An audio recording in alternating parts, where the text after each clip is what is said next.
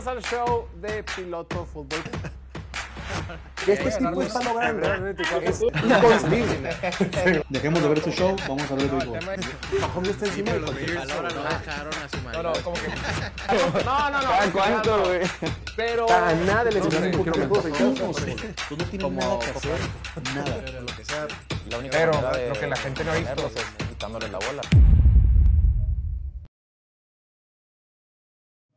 Bienvenidos al show de Piloto Fútbol, transmitiendo completamente en vivo desde la ciudad de Mexicali, Baja California, capital de este bello estado, el punto más al norte de toda Latinoamérica y la ciudad más caliente de todo el perro planeta. Ya es martes 30 de enero del 2024 y estamos a menos de dos semanas del Super Bowl 58. Después de 284 partidos de temporada regular y de playoffs, ya nada más queda uno.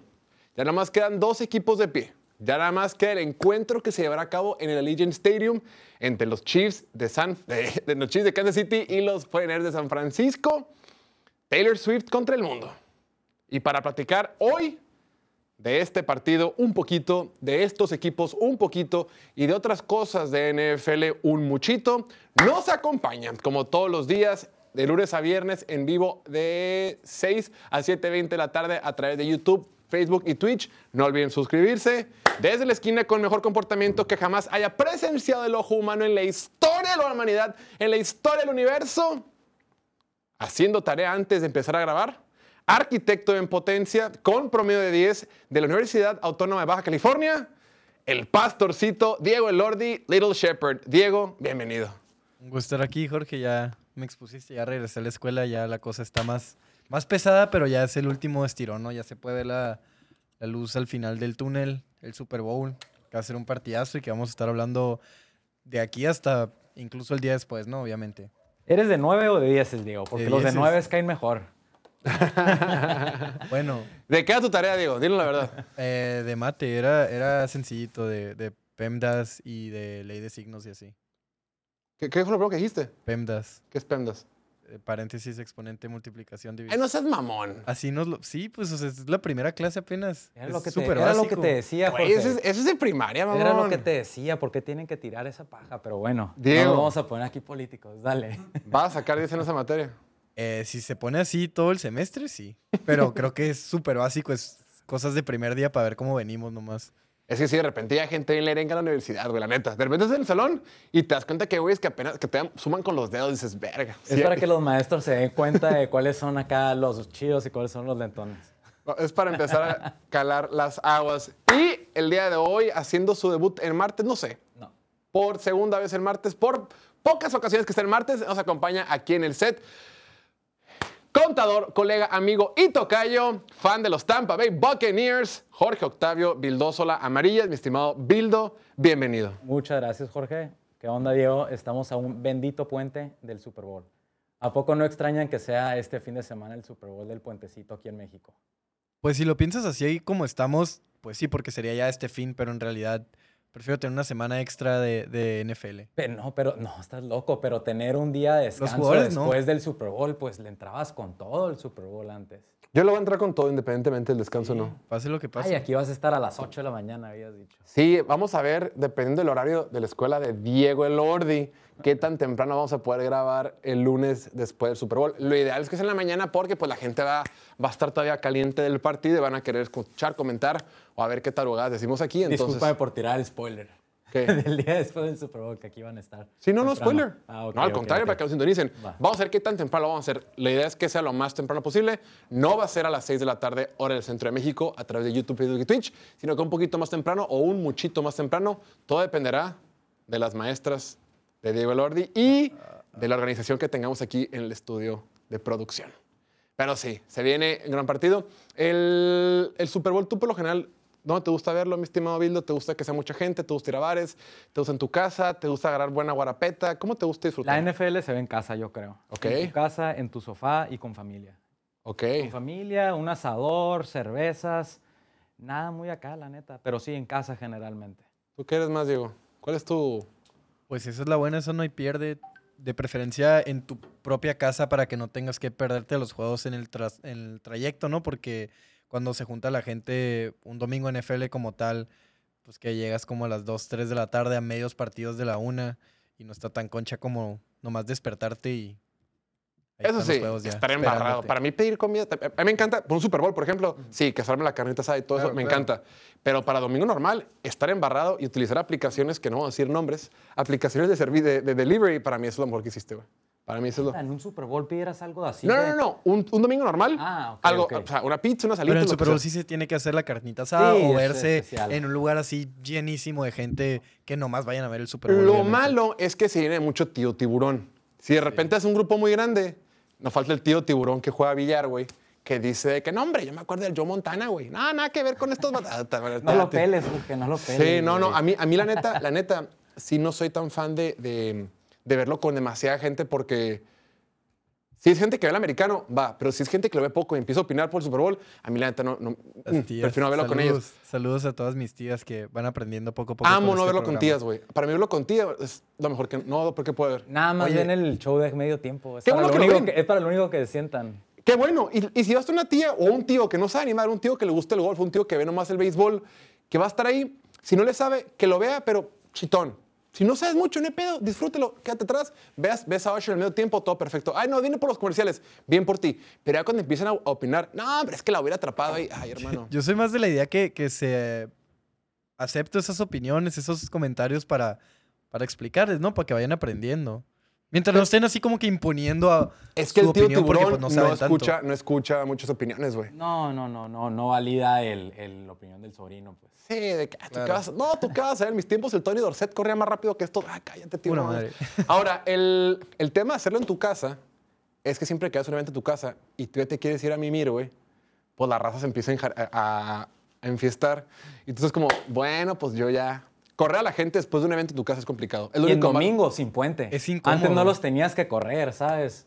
O sea, pues tú te ponías a pistear con ellos porque descansábamos el Ah, siguiente día. ok. Si tienes amigos holgazanes que no tienen nada que hacer el lunes y quieren emborracharse en tu casa y se pone complicado. Oye, y ya están preguntando que sí, qué vamos a hacer después del Super Bowl, o sea, qué, qué va a haber en el off-season. ¿Se va a acabar piloto fútbol? ¿Es el fin de una era? No, durante febrero vamos a ir de vacaciones. Los que podamos ir de vacaciones, vamos a irnos a rascarnos la panza. Diego se va a quedar en su escuela sacándose dieces en arquitectura. Eh, por nuestra parte. Y vamos a regresar en marzo. Marzo tendremos programación martes y jueves para cubrir eh, agencia libre, para cubrir el draft, para cubrir todo eso. Y tendremos un evento para el draft que es a finales de abril. Y ya después de mayo en adelante vamos a ver si seguimos con dos veces a la semana, si le metemos un poquito más, si le metemos un poquito menos. Todo va a depender de cómo se den las cosas. Pero ya empecemos a platicar de lo importante, porque mi estimado Bildo, ¿sabías tú? Que con todo y que ya terminó la temporada regular, con todo y que estamos en playoffs, todavía puedes seguir jugando fantasy en Draftea, el Daily Fantasy de México. Este fin de semana, en el fin de semana de playoffs, de finales de conferencia, tuvimos Fantasy todavía. Hubo coqueteo ahí en la Piloto League. Mi estimado Diego, ¿cómo te fue en Draftea este fin de semana? ¿Cómo fue las últimas dos semanas? Las últimas dos semanas que en el top 10, ambas semanas fueron semanas muy, muy buenas, donde había variedad de jugadores, pero ya para esta última semana, pues, oye, no solo había dos partidos, entonces, si no era uno, era el otro, y pues me fui con el otro, y el otro no le fue tan bien. Sí, güey, yo, yo la neta me fui de boca con los Ravens, güey. Pinches Ravens, neta, cómo me hacen desatinar, güey. Malditos Ravens, me rompieron el corazón, destrozaron las esperanzas de toda una ciudad, de todo un país. Todo el país quería que ganaran los Ravens y no se logró. Vamos a ver cómo les fue en el top 10. Tenemos aquí el top 10 de la semana. Oye, el que le fue muy bien fue a Cándido, güey. Esta foto la mandó Cándido. No vino porque está de fiesta ahorita. Nuestro con pro- sus. ¿Cuántos pesotes? Se lo fue a gastar, güey. 353. No, güey, por ahí, por ahí este. El productor pone antes del programa que "Hey, manden la foto para tener lista para el show. Y nadie se la había mandado, a veces me pasó a mandársela. Y el Cándido, yo te la mando. Pues sí, güey, pinche cabrón quedó en segundo lugar. Felicidades, buen Cándido. También felicidades a Gam, que quedó en primer lugar. Rubén Ro 28. Diego Vix y Robert, que quedaron en el top 5, igual que Ricky, Marco, Hammer, Pasujo y LL Tata. Oye, y felicidades también a los fans de Steelers que ya tienen coordinador ofensivo. Qué mamón, Diego Lordi. Aquí en los comentarios ya se andan dando un tiro ahí, o sea, un tiro solos a la Nagaya y a Abraham Fragoso, que son nuestros más fieles seguidores fans de Steelers, que en todos los shows están comentando. ¿Y que les gustó o no? ¿Les gustó lo.? No, claro que no, se están dando un tiro, un tiro a la cabeza. que pues. No, no, no, no se están peleando, ambos coinciden que, que se quieren matar. Qué horror, güey. Qué horror cuando, cuando tu equipo se ve que es una tras otra. Mínimo cuando contratas a un güey desconocido. Justo acaba de comentar, me voy a matar. No, no, no. Acuérdense que vivir es increíble. Es el eslogan de una empresa de seguros. Estamos a dos semanas del Super Bowl, no lo hagas. Sí, espérate, después del show de medio tiempo. Oye, la neta, hablando de Super Bowl, tú que eres más de acá que de para allá, que eres más grande que el Diego, para así decirlo, mi estimado. ¿Ok? ¿Te gusta que sea el Super Bowl Usher? No, pues está muy aburrido, ¿no? La neta. O sea, Usher no ha sacado nada nuevo en que más de 10 años, 15, me atrevo a decir. Se nota que se lo sacaron de la manga esa. O sea, que no había nadie más Estuvo raro, ¿no? interesado. Yo nunca en mi vida había escuchado a nadie emocionado por eso. Hasta ayer que regresé a la escuela, tengo una compañera que ya, ya es, es mamá y todo, pues y dijo, ay, el Super Bowl va a salir mi novio, no sé qué yo. No seas mamón. Usher. Y que, sí, sí, está bien padre, no sé qué yo. Usher. sí, Usher, sí, el que cante la de, yeah, yeah. Y yo, ¿Y cuál otra? Ya no supo decirme. Pero le, pues lo, le Oye, Lo ¿y tú- curada de Usher es que según yo es productor y pues puede jalar varias, o sea, otros artistas famosos. Por ejemplo, en algún momento, pues, por ejemplo, él fue que sacó al mundo a Justin Bieber. Entonces, en algún Ay, momento yo llegué a pensar de que tal vez, ya sé, güey, pero pues hay gente Sí, que tiene- piensa que tiene- Taylor Swift va a cantar en medio tiempo, güey. Nomás porque la van a bajar del palco a cantar. Pero no, sí, sí he visto eso también, que como que tiene una conexión con Justin Bieber o tiene una canción o algo así y tienen la esperanza de que salga Justin Bieber. Pero también entiendo que, pues, mi generación tipo Usher nos vale madre, o sea, conocemos la de Yeah y ya. Ay, la mía, bueno, la mía sí hay gente que me No, me- me- y también- Pero, vale pero madre, la de todos modos vamos a verlo, eh, no hablo por mí, o sea, yo no lo voy a ver nomás por Taylor Swift, pero mucha gente de mi generación lo va a ver nomás por Taylor Swift. Entonces, esa ya la tienen palomeada. Ya la tienen palomeada desde el principio porque está en el script, ¿no? Ajá. Y pues Usher para las generaciones más para allá. Sí, para Totalmente. los millennials slash boomers. Ahora, la neta, yo si fuera la NFL, si fuera la NFL, le iría a Adam Schefter, ¿no? O a un güey así. Carnal, tú di que te llegó un rumor, according to sources, que hay cierta probabilidad que Taylor Swift va a cantar al medio tiempo, güey. Di que a lo mejor hay una minúscula probabilidad que medio escuchaste. Yo empecé a liquear así. Empiezas a liquear, güey. Las y- Swifties sí pero te compran como- boletos de Super Bowl. Pues a deja- como, deja tú, a como digo- se la llevan allá, le cae una demanda al compa por andar. Pues a lo mejor, bueno, que no le dices a Adam Schefter, le dices a Dove Kleinman, que es así como más chitón, y luego alguien lo retuitea y ahí te la llevas. Empieza a hacer tendencia que hay una minúscula probabilidad que puede ser que a lo mejor chance, quizá, tal vez, Taylor Swift es el mismo tiempo, güey, y a la verga. Deja tú las que van a ir. deja, tú que el precio del boleto se va a disparar. Que, por cierto, ahorita estaba viendo el boleto más caro, por ejemplo, el boleto más caro que hace sentido, o sea, le llevas 50 en la fila 25, que estás a toda madre, eh, te cuesta 29 mil dólares, o sea, medio millón de pesos. Pero deja tú que suban, suban de precio.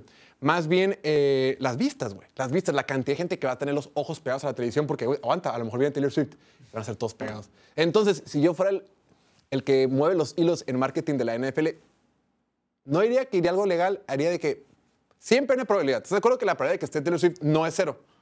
Pues va a salir en la pantalla, o sea, va a haber gente que va a estar pegada al juego Únicamente para ver sus reacciones. La van a enseñar sí o sí. Pero de que vaya a cantar, pues no va a cantar, pero pues a lo mejor. A lo mejor podría ser el A chisme. lo mejor podría cantar en el palco. Eso es buen O sea, la, la puedes ver ahí medio moviendo la boca. No la vas a escuchar, pero la puedes ver cantar. Eso sí. Draftea el Daily Fantasy de México, concursa con nosotros en el concurso que se llama Piloto League. Y si en tu primer depósito pones el código PILOTO, te llevarás 100 pesos adicionales para seguir jugando. Pues bueno, ya terminó las finales de conferencia. Obviamente hubo dos equipos que pasaron al Super Bowl y dos que se quedaron en el camino. Tenemos que hablar un poquito de los, de los Fallen Homies, de aquellos que perdieron en el campo de batalla. El día de hoy empezamos platicando de los Leones de Detroit. Una temporada histórica, memorable, icónica en esta, para esta franquicia. Todos sabemos que es la franquicia más perdedora en la historia del deporte, de las franquicias que menos triunfos había tenido en playoff, que menos éxitos había tenido, la franquicia que por lo general era conocida como la peor de toda la NFL. Eso lo sabíamos. Y esa temporada mágica que tuvieron, que ganaron su división después, algo que no han hecho en treinta y tantos años, que ganaron un partido de playoff, que llegaron a la final de, la de conferencia, que tenían contra las cuerdas en el medio tiempo 24 a 7 Leones de Detroit, pues fue una temporada mágica, fue una temporada espectacular, fue una temporada que tuvo a todo Detroit y a todo Michigan contentos, sin embargo, te quedas con un ligero mal sabor de boca porque sabías que tenías contra la pared, contra las cuerdas a San Francisco. Sabías que ese partido lo debiste haber ganado por cómo se dieron las cosas en el Levi Stadium el domingo pasado. Entonces te quedas con un sentido ambivalente, decir, chingo, y la neta, que uno que llegamos mucho más lejos de lo esperado, que uno que hicimos algo que no habíamos hecho en décadas, que uno que hicimos algo que no habíamos hecho casi casi en un, en un- en un siglo, que eh, emocionante y qué inspirador por una ciudad que haya sufrido tanto. Qué chingón. Tenemos un head coach que tiene huevos. Tenemos jugadores jóvenes que están teniendo alto impacto en el partido. Tenemos un buen coordinador ofensivo. Tenemos cosas que nos invitan a soñar y nos permiten pensar en grande. Pero pudimos haber pasado, güey. Ahí los teníamos. Los teníamos contra la escuela. Los teníamos. Ya estábamos. Faltó cerrar. Y con todo y que el modelo probabilístico de ESPN marcaba un 91.5% de probabilidades de ganar, terminaron perdiendo. Pero bueno, pierden, dices, ni modo, pues no puedes estar con la cabeza hacia abajo toda la vida, tienes que seguir adelante. Dijo algo muy curioso en rueda de prensa Dan Campbell, ahora que terminó el partido. Dijo, hablé con los, hablé con los chicos en el vestidor, ya pues dimos las, pa- las- las palabras después del partido. Y les dije que probablemente no estemos aquí el siguiente año, o sea, que, que probablemente no vuelvan a jugar un partido de campeonato. Las palabras que utilizó fueron esta muy probablemente puede haber sido nuestra última, nuestra primera y única y última oportunidad, pues, o sea, Y qué cabrón que lo diga, porque es algo que, lo digo yo, le dice mucha gente, pero a mí me gusta repetirlo, me gusta, coincido muchísimo. Llegar a esas instancias es bien difícil, cabrón. Es bien, bien difícil. Te lo digo yo, güey. Yo le voy a los Cowboys. Los Cowboys se meten a final de conferencia del 95, mamón. O sea, siempre decimos un Super Bowl, como que menospreciamos el Super Bowl o creemos que ganar un Super Bowl es todo. Sí lo es todo, pero más bien, que la única manera de, de evaluar si un equipo es bueno es si gana Super Bowls o no. Pero entrar a un Super Bowl depende de un montón de factores. Jugar una final de conferencia depende de un montón de factores. Son 32 equipos, cabrón que al final de cuentas nada más quedan cuatro. Entonces, habiendo dicho todo eso, Dan Campbell lo sabe, güey. Sabe que con todo que venían de menos a más, sabe que con todo que este fue un proyecto que gradualmente fue avan- avanzando año con año, ¿no? Año uno, pues reconstrucción total, un nuevo quarterback, un nuevo head coach, una nueva gerencia general, un nuevo staff, nuevos jugadores. Pues no nos fue tan bien, pero la cultura fue en avance. Año dos, Empezamos muy mal, perdimos, eh, empezamos 1-6, 1-7, después le dimos la vuelta y cerramos con un final prometedor. Y ese tercer año dominamos la división, quedamos campeones del norte y llegamos hasta la final de conferencia a 30 minutos de meternos al Super Bowl. O sea, con todo y que fue un ascenso, un ascenso paulatino, volver a llegar es un pedo, porque esta oportunidad era única. Esta conferencia nacional era única. Esta conferencia nacional era más débil que en otros años. Y el siguiente año las cosas no van a estar más fácil. Hemos visto cómo eh, la misma división se va a poner más complicada. Chicago cerró muy bien la temporada. Van a tener probablemente al siguiente quarterback más importante de la liga, el que venga en el draft. Eh, Green Bay, Green Bay, vimos lo que hizo en la segunda mitad de la temporada, vimos lo que hizo también contra San Francisco en el Levi Stadium y, ya, y, con, y con un roster muy joven va a ser muy competitivo. Minnesota, pues a lo mejor se queda igual, no sabemos qué va a pasar con oye, Minnesota. pero igual con el puro regreso de Kirk Cousins, si es que lo extienden, Exacto. equipo ya que, que, que no está tan fácil. Y No está regalado. vimos lo que hicieron la temporada pasada en defensiva con un roster nuevo, un roster joven y un coordinador defensivo que era su primer año con el equipo. O sea, solo pueden mejorar. Entonces, sí, como dices, va a estar más cabrón la división. Y Jordan Love con otro año de experiencia. O sea, se van a poder O sea, difícil las cosas. En serio, qué triste para El, el cierre de año que tuvo Jordan Love, imagínate si hubiera empezado así desde la semana 1 esta temporada. Hubieran ganado la división. fácilmente. Qué triste, la neta. Y Dan Campbell, una persona que nunca lo habías visto así, agüitado, desmotivado, decepcionado. O sea, yo estaba pensando así, se rompió mi compa. Pues es que la, verdad es que siempre ha sido muy, muy emocional o muy, siempre con- demostrando demasiado sentimiento. Es parte de su personalidad. Hay un video que sale en Training Camp, cuando, los cubría HBO para Hard Knocks, que sale el vato como desesperado, güey. Había, había un drill, una, una dinámica que están haciendo que no le salía, güey, y como que la gente estaba echando hueva. Y sale Dan Campbell en el sol acá todo rojo, porque como es blanco, blanco, se pone todo rojo con el sol, güey, se pone rojo. Sudando, y sudando, le dice, cabrones, háganme caso, güey. Tengo una visión, güey. Para mí es muy claro, güey. Confíen en mí. Vamos a llegar lejos, pero por favor, confíen en mí. Como, pero como casi, casi como llamando como cabrón, confíen en mí, güey. Y pues sí, la- le vendió un proyecto a su equipo, vendió un proyecto a este conjunto. Lo hicieron muy bien. Pero, y saber que te quedaste tan cerca, o sea, dices, güey, supera tus expectativas. Sí, pero aún así ir un poquito más lejos. Y él sabe, en la NFL las cosas cambian rapidísimo. Este mismo roster jamás va a volver a jugar juntos. Por temas de contratos, por temas de agencia libre, por temas de dinero, por temas de draft, por temas de lo que sea. Los rosters nunca son los mismos. Pero ahora pensando positivo, como tú dices, en cosas chingonas.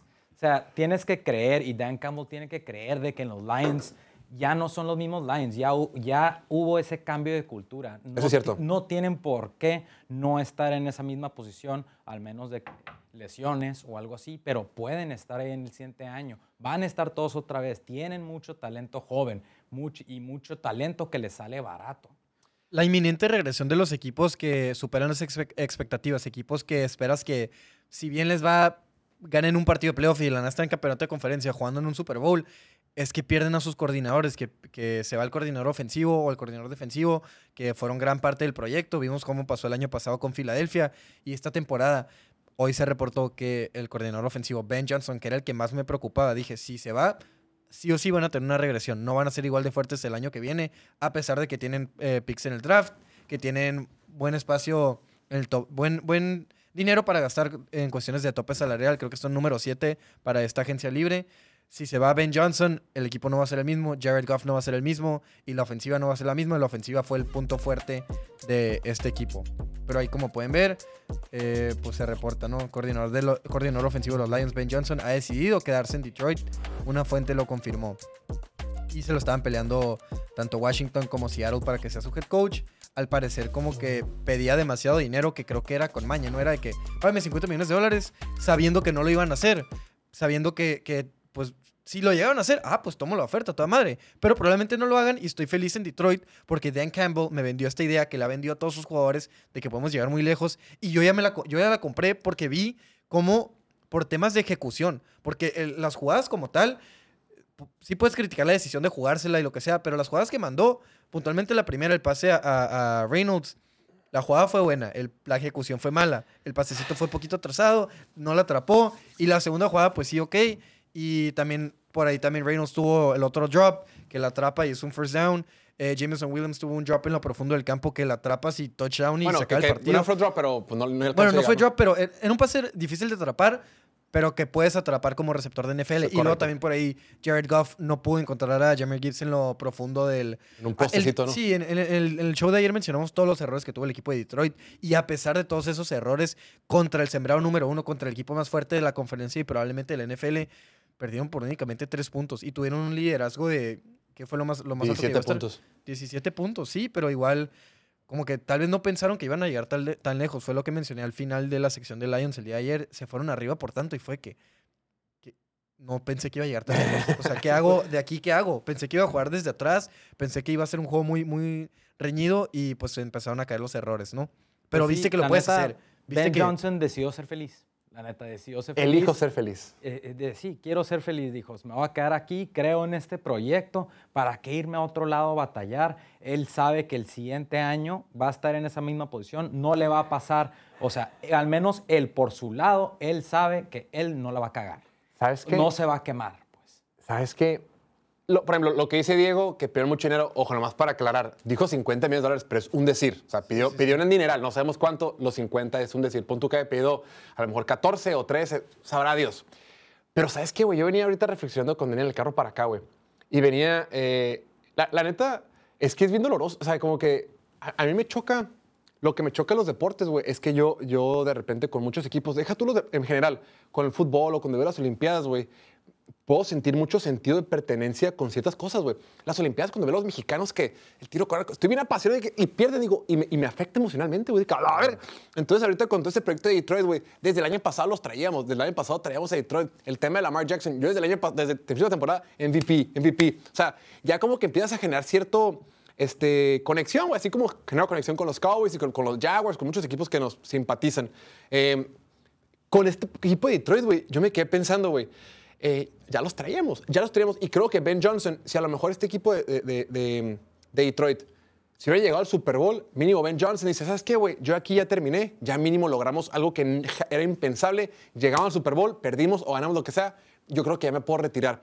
Pero el vato sabe que no terminó, güey. El vato sabe que la segunda mitad, con todo y que hubo muchos errores de ejecución, También. con todo y que hubo mucha mala suerte, con todo y que hubo muchas cosas, el vato sido mejor, güey. El vato estoy seguro que llegó a su casa y dijo, qué puta madre, güey, ¿por qué no corrí más la pelota, güey? ¿Por qué estuve corriendo también la pelota toda la primera mitad, güey? ¿Por qué abandoné, abandoné el juego terrestre, güey? ¿Por qué después de un fumble de Jameer Gibbs? Ojo, Jameer Gibbs únicamente llevaba dos fumbles en toda la temporada. O sea, no es nada. Y dices tú, güey, ¿por qué después del fumble le dejé dar la pelota, güey? ¿Por qué? Porque en esa cuarta y tres ¿Por qué mandé formación abierta con empty atrás? ¿Por qué no mejor hice al menos el amague de que puedo haber corrido? ¿Por qué no jugué una formación más condensada? ¿Por qué tenía Penny Sud haciendo tantas cosas raras? ¿Por qué no fui un poquito más... con- yo creo que el vato, güey, tiene preguntas que dice, puta madre, los teníamos, güey. Y, yo, con todo y que errores que no fueron su culpa, hubo ejecución que él no puede controlar, yo sé que en su cabeza, güey, porque todos, todos esos güeyes así son, güey, son competitivos de a madre y casi todo toman mucha este, accountability, toman mucha responsabilidad de los resultados. Y dice, güey, si hubiera hecho un mejor trabajo, hubiéramos ganado. Con Detroit se la debemos a la ciudad, güey.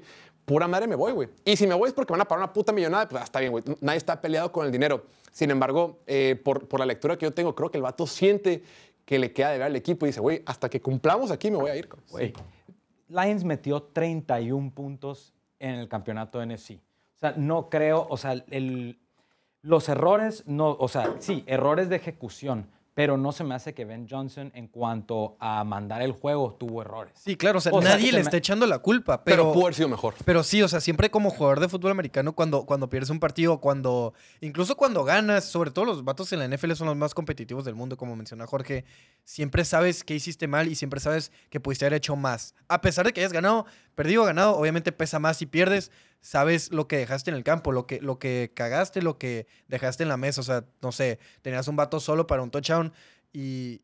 Y te quedas corto o, te- o lo volaste y te quedas O con no- eso no por siempre, güey. Neta que duermes con eso como por una semana hasta que tengas una oportunidad de volver a jugar y ya te lo quitas. Y ahora los pedos son los de esa semana y los de la que siguen y así. Pero se acabó la temporada, güey.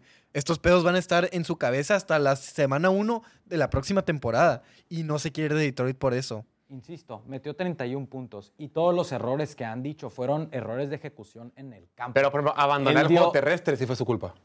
Sí, sí, sí fue su culpa, pero se me hace que, bueno, ya hablaron de esto ayer, pero fue, a mí se hace que fue mucho más del lado de la defensiva, que el nivel de agresividad de la defensiva se fue de picada en lo que la empezaron a sudar. Sí, Coincido claro. que hay otros güeyes más responsables de la derrota de Detroit. Es una lista larga. Eh, puedes empezar con, con Josh Reynolds, puedes empezar con lo que sea, güey. El factor suerte, lo que tú quieras, hay varios factores. Ben Johnson, aunque no está hasta arriba, sí pertenece a esa, es- esa lista también, sobre todo por su desempeño en la segunda mitad. Sí. Porque si metiste, metiste 31 puntos, sí, cabrón, pero vas contra San Francisco. Contra San Francisco no puedes más, dejar de anotar, güey. No, sobre todo con la defensiva que sabes que tienes, sabes que tienes una defensiva vulnerable, Exacto, que te van a meter más de 30. Y, y ahí, por ahí también venía la otra pregunta, que qué deberían hacer en el draft, qué deberían buscar en el draft. Y es la respuesta obvia, o sea, como dices, le metes 31 puntos a San Francisco, deberías ganar si tuvieras una buena defensiva y si tienen que ir all in con la defensiva. Les, o sea, yo obviamente me encantaba este proyecto de Detroit, siempre fui fan desde que salieron en Hard Knocks, desde que vi los speeches de, de Dan Campbell, cómo motiva al equipo y los jugadores jóvenes que tenían con Amon Racine Brown, cómo empezó a jugar Jameer Gibbs, etcétera, etcétera, Aaron Hutchinson. Pero la neta, nunca creí que llegarían tan lejos. Nunca, nunca, nunca creí que tuvieran una oportunidad de llegar y ganar al Super Bowl. Pensé que si llegaban, iban a estar los Ravens y los Ravens ya vimos lo que le hicieron. Y probablemente se iba a repetir y probablemente iban a perder por dobles dígitos. Pero cuando ganó, cuando ganó Kansas y en el medio tiempo Detroit iba arriba por tantos puntos, dije, a la madre, lo, lo pueden hacer. Nomás no la tienen que cagar y, y vemos Oh, cómo... Ajá, Y obviamente una la cagaron cal- una cascada una cagada increíble. Sí, sí, sí. Pero, pero como que dices, de verdad están más cerca de lo que pensamos. O sea, sí, sí se creen esto y sí lo pueden hacer, pero todavía, les sigue, todavía teniendo, siguen teniendo huecos muy claros. Puntualmente los corners. Vimos cómo se los cocinaron toda la segunda mitad, incluso Toda la temporada. toda la temporada y en instancias durante la primera mitad. Como también parte de la suerte esta de las intercepciones que no atraparon es que falta de talento, sí. O sea, no, no es suerte como tal, es que no son buenos, no, no pueden atrapar. Son corners malos, safeties malos, a excepción de Brian Branch tal vez. Pero Juan, sí. Tienes capital de draft, tienes, tienes dinero para agencia libre, tienes que irte por eso. Es claramente corner, otro corner, o- puros, puros backs defensivos chile para sí. que Uno pegue. pegue, que uno sea Un una superestrella, otro pass rusher y obviamente nunca falta profundidad en la posición de receptor. Sobre todo porque vas a tener agentes libres. ¿Qué tanto usted- creen ustedes que Hutchinson está overrated? Pues, que, porque se, varias jugadas le hicieron pancake. Kittle le hizo un pancake al vato. Ahí lo agarraron de Lo lado, güey. Esos pancakes que agarran, a todo el mundo hacen pancake cada jugada, güey. No, y además eres- también, o sea, contra Trent Williams, pues, Trent Williams le hace pancake a todos, ¿sabes? Y no, Hutchinson está jugando muy bien y, y, y sí va, va encaminado a élite, a ser pass rusher top. Y tenía, tenía que como 8 sacks los últimos 3, 4 Cuatro juegos, juegos. algo así. Era una locura, pero ya pues la cosa, pues la cosa cambia, ¿no? Cuando eres el único punto fuerte de una defensiva, pues eres el plan de juego, eliminarte a ti y lo demás solitos la Sí, van a cagar y es lo que pasó. Entonces, otro pass rusher. Ahora, hablando de dolorosas tragedias en la final de conferencia, pues tenemos que hablar también de los Ravens de Baltimore.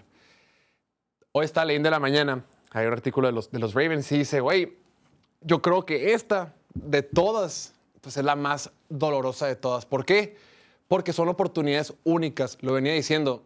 El llegar a esas instancias, pues depende de un montón de factores, güey, un chingazo de factores. Llegar hasta la final de conferencia es bien circunstancial. Claro que quien tenga mejor equipo, coaches y jugadores, por lo general van a llegar lejos, pero muchas veces no. Muchas veces por cuestiones que sean arbitrales, suerte, golpes de balón, plan de juego, lo que sea, llegar o estar ahí constantemente es bien complicado. Y ahorita, este año era una oportunidad de oro. Este año, la oportunidad que tenían los Ravens en la mesa, estaban jugando en casa. Estabas jugando con la mejor defensiva de la NFL.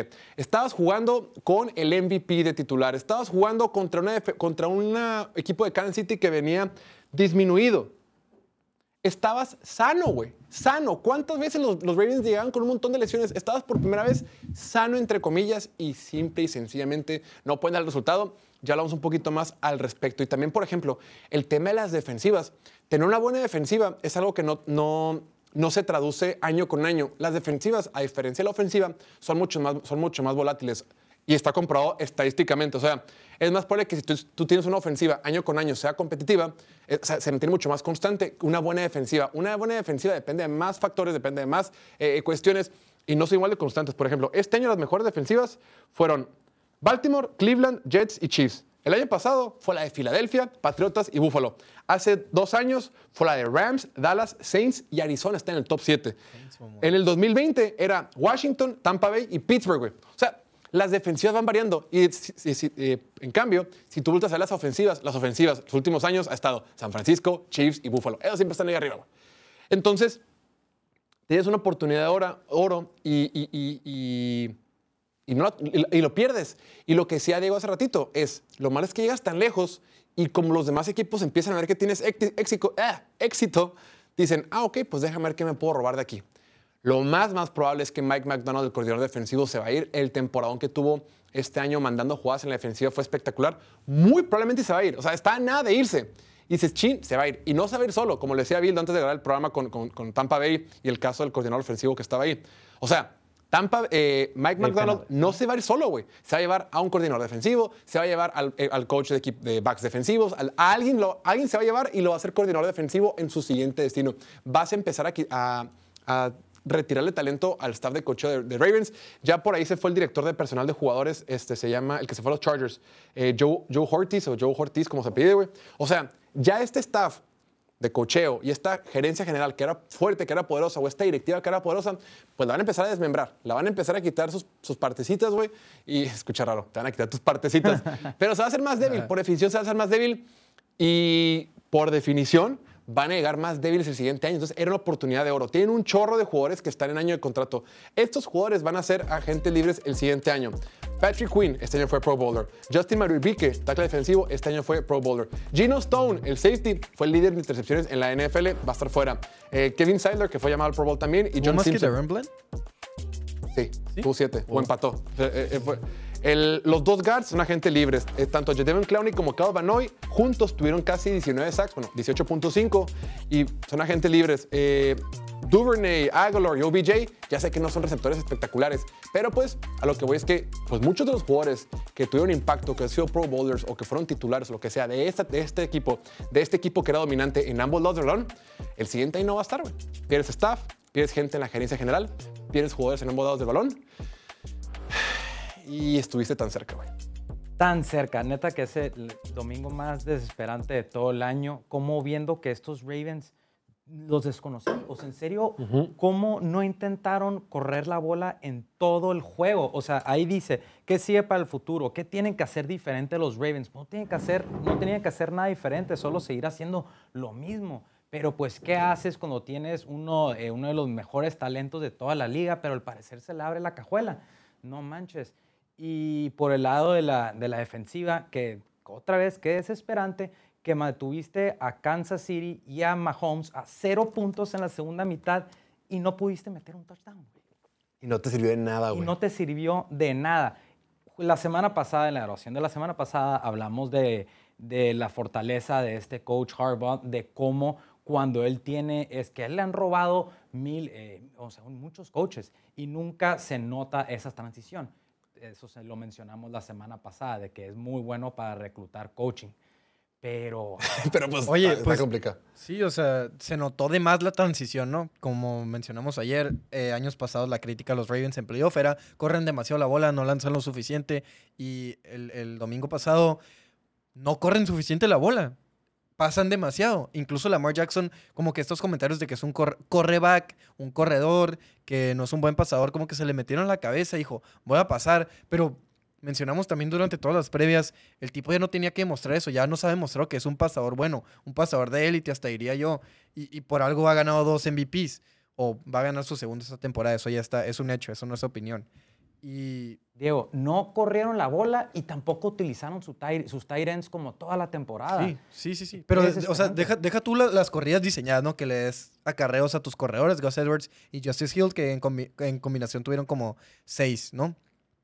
Tres y tres, algo así. Sí, en total ocho Ajá. con las de Lamar. Jackson como tal, co- con una bolsa que se abren huecos, huecos para correr, no los estaba tomando, quería pasar sí o sí, y se ven ahí todos los screenshots, se ve el video del All, All 22, la cámara del coach, y cómo, hay huecos para correr y Lamar sí o sí quiere pasar, que pues está bien, está bien que lo demuestre en temporada regular, en juegos que no importen, para callar bocas, pero ahorita la única manera de callar bocas era avanzando al Super Bowl, por fin ganando un partido de playoff, eliminando todos esos comentarios de que es un pecho frío, de que nunca va a ganar el gran juego.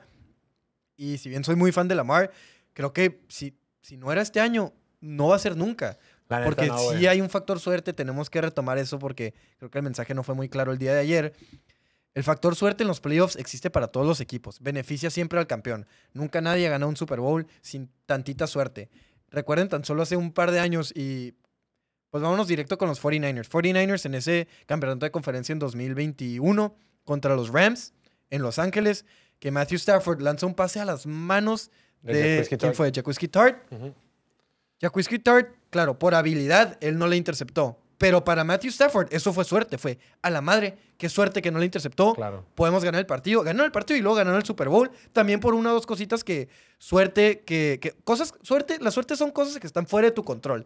Ese pase, si bien fue malo, está fuera de tu control que Jaquiski Tart le intercepte. Claro. Así como este año para los Ravens estaba fuera de su control que Joe Burrow se lesione, que Deshaun Watson se lesione, que lo que no estaba fuera de su control fue lo que pasó el- en el partido de. Sí, en de el otro correr un poquito más la Fueron pelota. errores muy puntuales. Totalmente. Ahora, y, y hablando puntualmente ahora de, de, de Lamar Jackson, sí, o sea, con todo y que el vato tiene 20 acaba de cumplir 27 años esa semana, la, el- la semana, hace, él es de enero, cumplió 27 años este mes. Con todo y que ha mejorado como pasador, su principal virtud o lo que lo hace completamente diferente del resto es la habilidad que tiene para moverse, o sea, esa agilidad que tiene para comprar tiempo la de protección y si te descuidas poquito te puede correr un montón, una habilidad que también tiene Josh Allen, una habilidad que también tiene otros quarterbacks. Pero Eh, nadie a este nivel. no, nadie a este nivel. O sea, eh, si lo que lo diferencia así como muy cabrón, lo que le hace MVP de la temporada es eso. Y claro, todavía tiene 27 años, todavía está morro, todavía le pueden quedar unos 2, 3 o 4 años. Eventualmente el tipo va a tener que cambiar su estilo de juego, como lo hizo Russell Wilson. A Russell Wilson no le ha salido. Digo, nomás, a la- Russell Wilson dijo, yo antes corrí un chingo, ahora que estoy más ruco, yo soy más corra con más de bolsa de protección. Ah, ok, hermano, luego nos dices cómo te va. Vato no ha podido, pero tú va- tienes que ir moldeando tu juego. También, por ejemplo, Dak Prescott, antes corría un montón de la pelota. El vato poco a poco es mucho más pasador. Este año quiso retomar un poquito el juego por- con piernas, está bien. Pero conforme vas avanzando, tienes que empezar a dominar un poquito más la bolsa de protección. Que lo puede hacer, sí, pero lo que lo hace tan diferente y tan explosivo y tan todo es el tema de sus piernas también. Y conforme avancen, la- como, conforme avancen los años, pues se le va a complicar un poquito más. Afortunadamente para los Ravens, el vato todavía tiene 27 años. Todavía está morro. O sea, todavía le quedan 2, 3, 4 años que pueda jugar con este estilo de juego. Eventualmente lo va a tener que modificar porque el tiempo no perdona, güey. Te voy a tirar una pregunta. así Ok. como tú me tiras a mí. ¿Con quién se sintieran más cómodos de que, ah, ok, el siguiente año? ¿Con Jared Goff o con Lamar Jackson? No, con Lamar Jackson, güey. Sí, sí, sí, sí, sí. ¿Por qué? Nos hemos hablado mucho aquí de los intangibles y vimos que sí, perdieron los Lions, pero Jared Goff sí dio todo. Sí. Tuvo muy buen juego. Sí, Pero también O sea, la, la ha cagado en momentos muy puntuales, en, en finales cerrados, en juegos donde se siente la presión, en juegos. No, o sea, no mames, nomás No. lo sacas de domo y. y El es tema, un el tema- a ver, por ejemplo, a ver, sí, sí, la cuarta oportunidad en todo, pero por ejemplo, puntualmente en esas dos jugadas, güey, las dos cuartas oportunidades, en la primera que se le cae a Josh Reynolds, sí le debe haber bajado a Josh Reynolds, pero Jared Goff, en lo que sintió un poquito la presión, se movió, perdió un poquito el balance y al querer tirar el pase, el pase no fue bueno. Que lo pudo haber bajado Josh Reynolds, sí, Que puede ser un pase mejor y un poquito más al centro y un poquito más lo que sea, también. Luego después en esa, en esa cuarta oportunidad que fue cuarta y tres, el en la bolsa de protección, llega la presión. Ya cuando ves que Jared Goff va corriendo hacia un lado, sabes que la jugada se acabó, Sí, güey. Sabes que la jugada... Y Sí, para Lamar, si todo lo contrario. Si nos vamos jugada por jugada, yo también te puedo decir muchas jugadas Ah, no, donde no. Lamar A Jackson lo que voy es que- también la cajeteó. No, no, claro. A lo que voy es que Jared Goff sí es un muy buen quarterback, pero por el hecho de que ya el otro no te puede improvisar. Por ejemplo, hasta el mismo Brock Purdy te improvisa, güey. Te da eso de que la verdad, la jugada está rota. Tranquilos, hay opción B, güey. Con Jared Goff se rompe la jugada, se acabó la jugada, Sí. Pues sí, pero, o sea, ya En general. hemos hablado mucho de los intangibles y el talento. O sea, todo, siempre le tiran a, a Brock Purdy por su talento, siempre le tiran, le tiran y le tiran. Pero ya sabemos que el vato es ganador. Es que a ver, eh, es un ganador. es ganador. Es un ganador. E- Es la cosa más absurda que existe en la NFL. Jimmy Garoppolo es un ganador. No, güey. Jimmy Garoppolo ganó cuatro juegos de playoff en sus primeros años con. Sí, pero tiene, no lo- tiene la misma marca que Brock Purdy en San Brock Francisco. Purdy sacó estos dos últimos juegos. Brock Purdy todavía no gana el Super Bowl. O sea, antes de los playoffs, pues sí, teníamos el argumento de que Brock Purdy no puede sacar los juegos cuando se las ve negras. Ya lo sacó de, o sea, del hoyo sí, dos veces sí, en playoffs. dos veces en playoffs, sí, pero también hemos visto muchos corebacks. Es más, Jared Goff como tal tiene, tiene como 10 regresos en el cuarto cuarto en su carrera y como Jared 16 Goff ha llegado a un Super Bowl, game güey. winning drives y ha llegado a un Super Bowl y no es, no es un ganador. Ha estado en equipos ganadores y, y no estoy diciendo que Purdy no pueda llegar a ser un ganador. De ganar el Super Bowl, a huevo que eres un campeón del Super Bowl. Pero así que tú digas como intangible, he's just a winner. Importa No muchísimo el entorno. No que he's just a winner. Lamar Jackson tiene talento y tiene, o pues sí, pues Purdy tiene las mejores armas de toda la liga, pero Lamar Jackson también tiene las suyas y tiene muy y tiene muy buena línea también. Sí, y tiene que buena no línea pudo y que no no pudo anotar siete puntos en un second half. Digo, era para Es que Flowers hubiera locura. fombreado, ¿no? Era una locura. También se quedaron una yarda por Safe Flowers. Sí, o sea, a- o- es más, el- con el partido que dio Lamar Jackson, que, que no fue el mejor de su carrera, hubiera no hecho ese fumble safe flowers, hubieran ganado. Nadie estaría cuestionando si Lamar Jackson es un ganador, a pesar de que el partido fue el mismo que en realidad dio. Es, es muy resultadista No, eso. no Es- tenemos que ver más nada allá. más que el vato es puntero. Es puntero en temporada regular. ¿Qué, y qué- qué te refieres con puntero? O sea, de que pues el vato te hace un chingo de jugadas chidas, te mete puntos, pero no gana cuando tiene que ganar. A Josh Allen también le dicen que no es un ganador porque su defensiva no es ganadora. Su defensiva no sabe cerrar los partidos a pesar de que él pone a su ofensiva en situaciones favorables.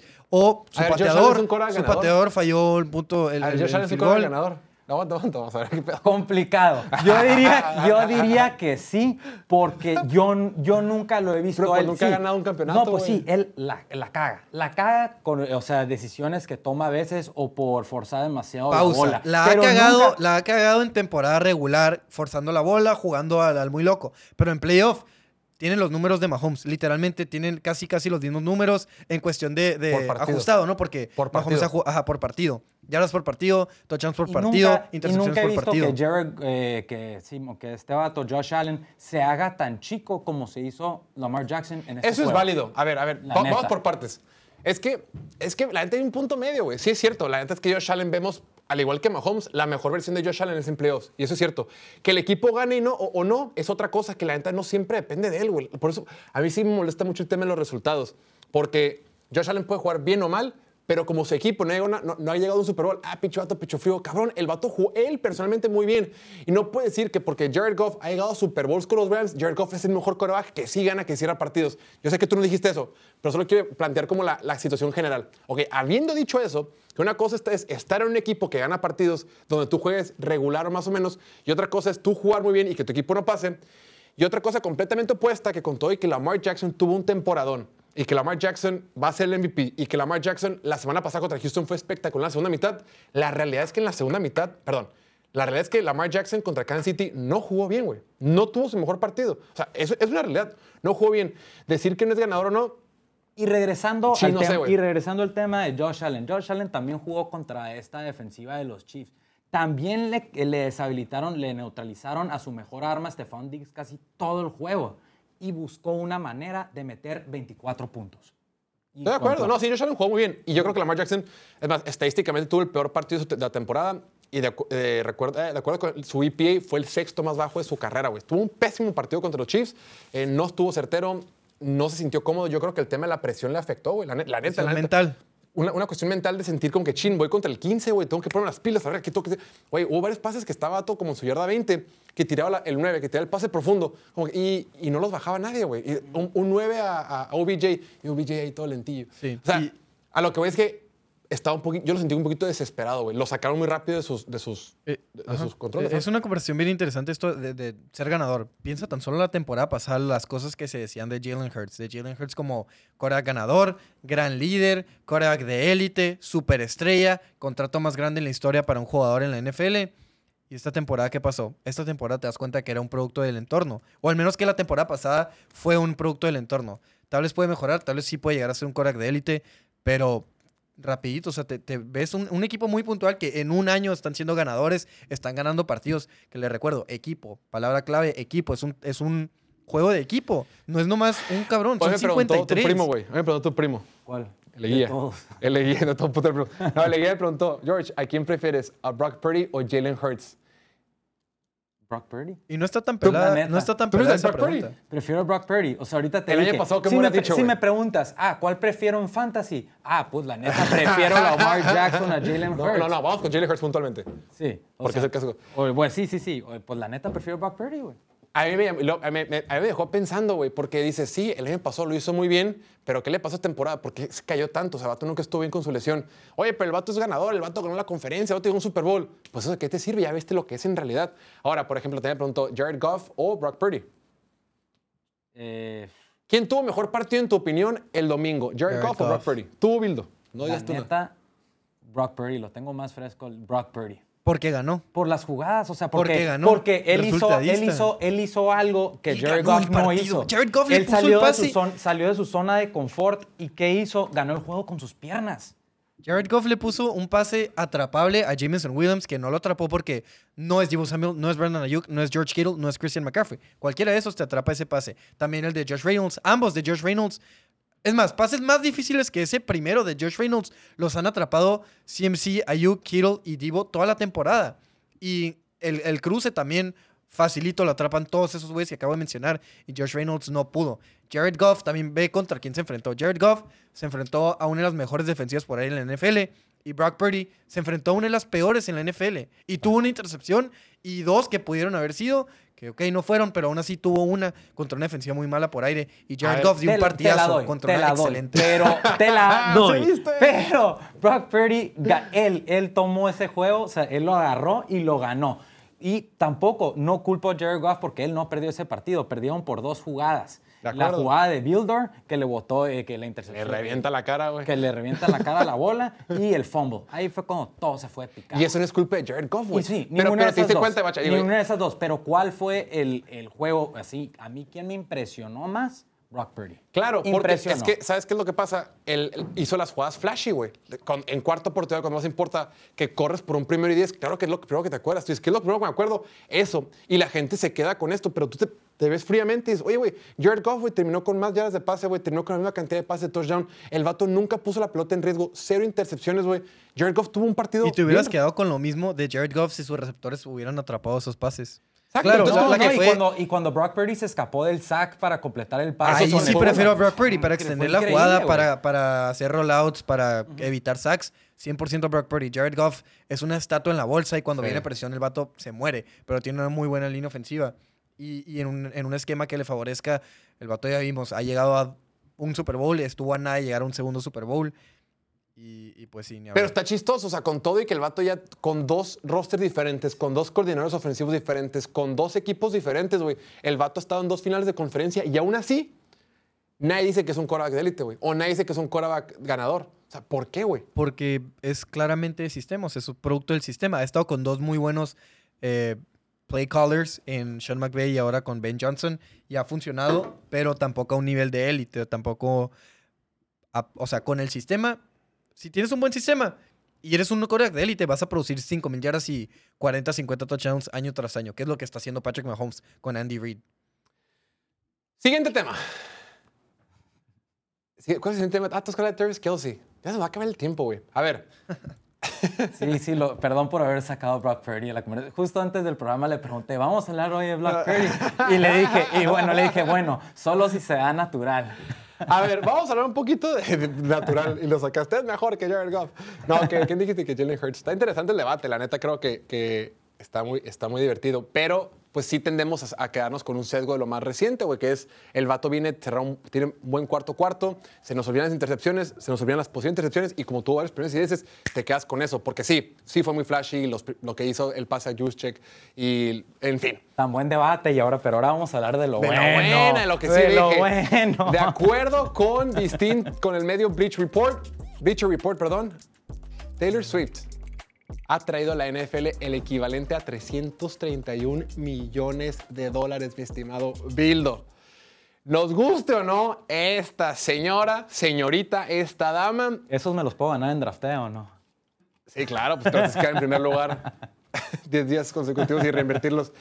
El, el- ahorita todo el tema está, güey, que la morra tiene un concierto en Tokio un día antes, pero como hay diferencia de horario, la morra va a alcanzar a llegar a Las Vegas justo a tiempo y estamos hablando de que si puede o no cantar en el Super Bowl. ¿Cuál es tu postura en todo este desmadre? Porque eh, tu tío que juega, tu tío tiburón que juega billar, güey, dice, no, no me dejan disfrutar de la NFL, la pasan demasiado. Luego hasta el pobre... Pablo Viruega, el, el- el- el comentarista de ESPN, que le mando un saludo, el vato se metió en un pedo por decir eh, algo, dijo un comentario de Taylor Swift en el partido, que por lo que escuché, digo, si quieres, chécalo ustedes, como que fue medio normal, no, más o menos, pero como que fue mal interpretado y se le dejaron Irene, güey. Mi única postura, la neta, es, Jorge, que a todos los que se enojan, güey, que les resbale. ¿Por qué les enojan?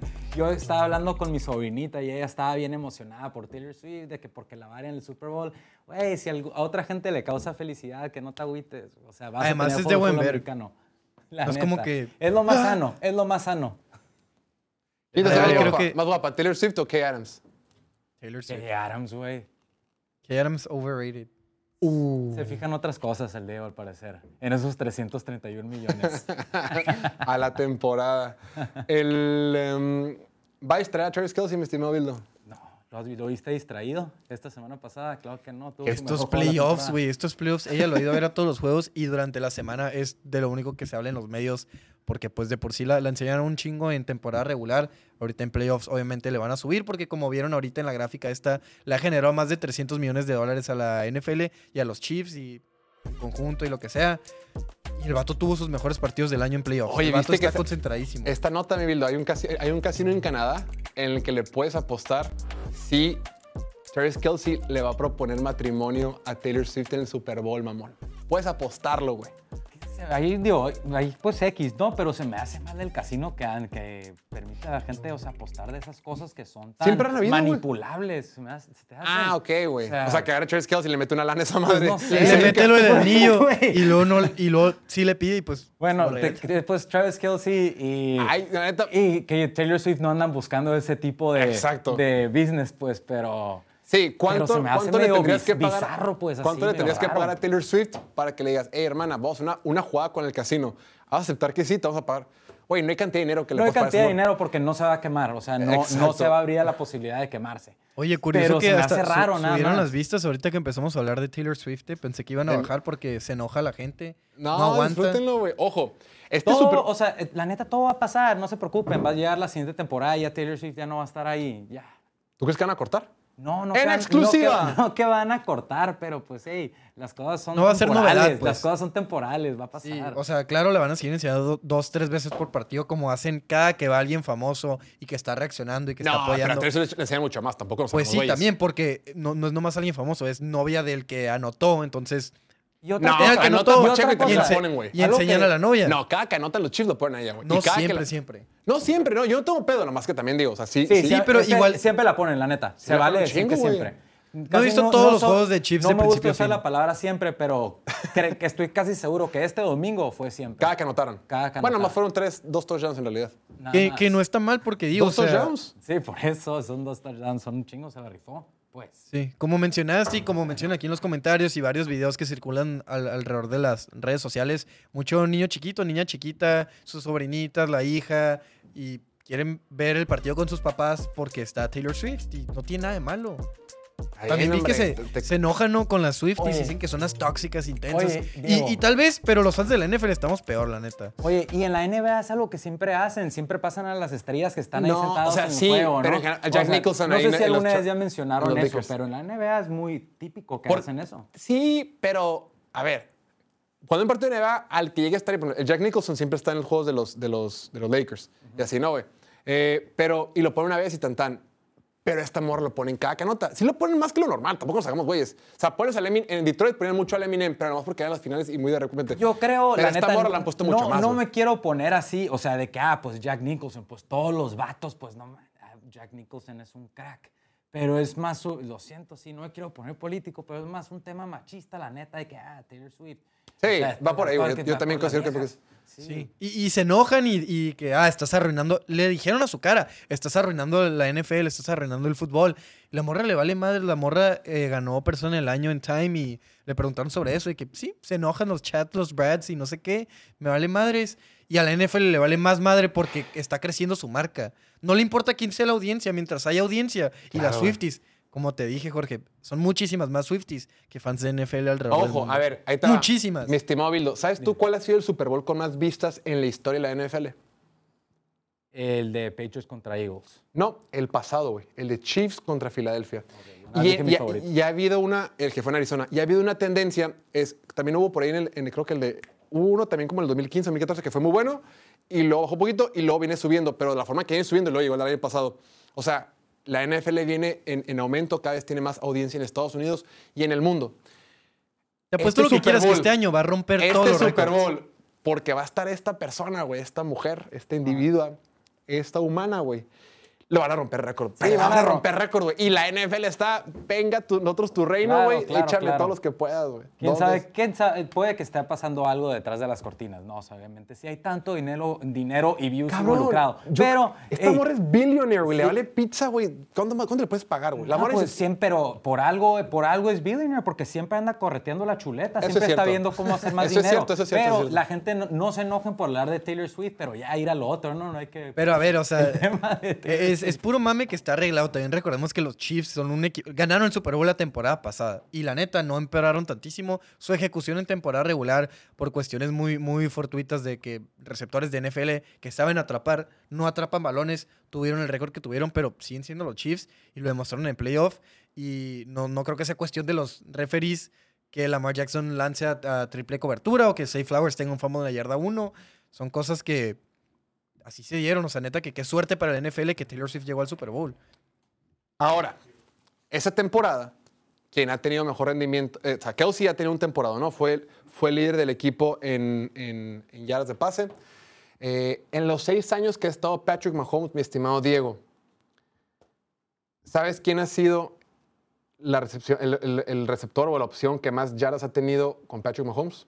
Con Patrick Mahomes, Travis Kelsey.